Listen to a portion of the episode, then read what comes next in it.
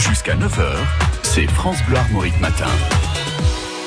Le journal des bonnes nouvelles et nous revenons aujourd'hui sur la disparition de Jean-Pierre Mariel, un grand acteur qui avait une histoire forte avec la Bretagne.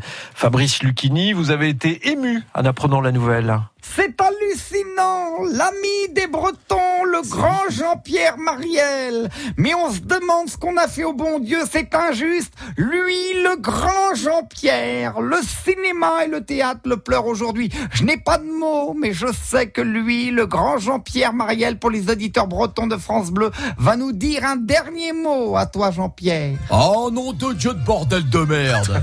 Ils viennent de me retrouver raide, inerte, moi qui avais de la gouaille et une voix de centaure, et plein de tendresse dans mon grand corps.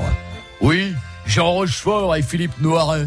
Oh, que de souvenirs derrière la caméra. Avec mes potes Bébel et Jean Carmet, le soir, on était fait comme des rats. Les tournages dans les monts d'arrêt et au château de Tonquédec.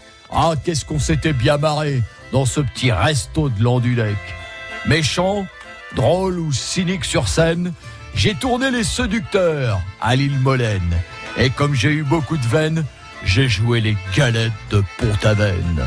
Oh, je voudrais aussi dire à mes amis de France Bleu qu'avec ma voix d'ogre et de ronchon, j'ai aussi tourné le diable par la queue. Faites sauter la banque de torchon. J'ai joué les niais et j'ai fait le fanfaron. Et voici que la mort m'a fait marron. Mais ce n'est pas la fin de notre romance. Comme dit si bien l'un de mes films, que la fête commence. Action. Coupé.